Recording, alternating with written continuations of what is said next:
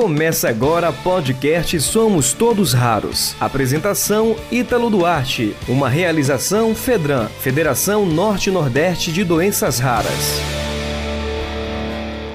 Está no ar o Boletim Semanal de Notícias do podcast Somos Todos Raros, referente à semana do dia 9 ao dia 13 de agosto. Primeira notícia: iluminação do Congresso chama a atenção para Dia da Pessoa com Atrofia Muscular Espinhal.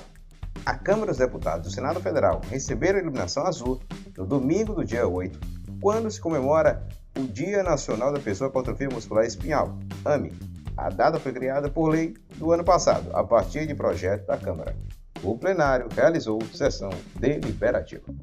Estava na pauta, mas teve apreciação adiada. O projeto de lei 1613-2021, que pretende alterar a lei 8080, de 19 de setembro de 1990, para dispor sobre os processos de incorporação de tecnologias ao Sistema Único de Saúde e sobre a utilização pelo SUS de medicamentos cuja indicação de uso seja distinta daquela aprovada no registro da Agência Nacional de Vigilância Sanitária.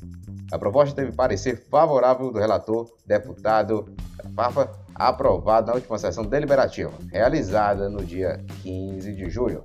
Em virtude das apresentações de destaque pelos partidos na tentativa de retirar trechos do projeto, será necessário votar as modificações. Foi aprovada a criação de subcomissão permanente de doenças raras no Senado Federal.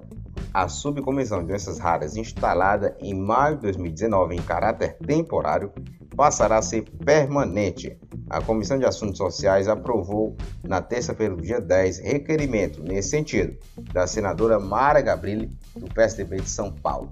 Os trabalhos não podem parar, pois ainda há temas que merecem ser aprofundados, sobretudo porque foram agravados pela pandemia do coronavírus, alegou a senadora a requerimento.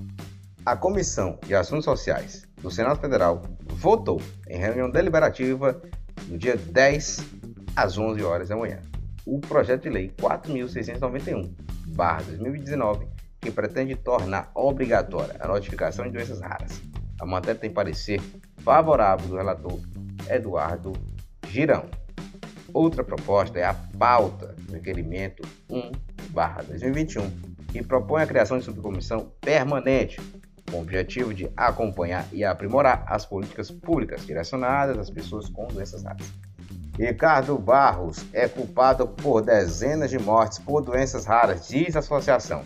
Uma organização que engloba movimentos e grupos que lutam por direitos das pessoas que sofrem de doenças raras responsabilizou o deputado Ricardo Barros pela morte de pacientes deste grupo durante o governo de Michel Temer. A acusação veio depois de uma declaração dada pelo parlamentar CPI do genocídio na quinta-feira do dia 12. Você ouviu o podcast Somos Todos Raros. Apresentação Ítalo Duarte. Uma realização Fedran, Federação Norte-Nordeste de Doenças Raras.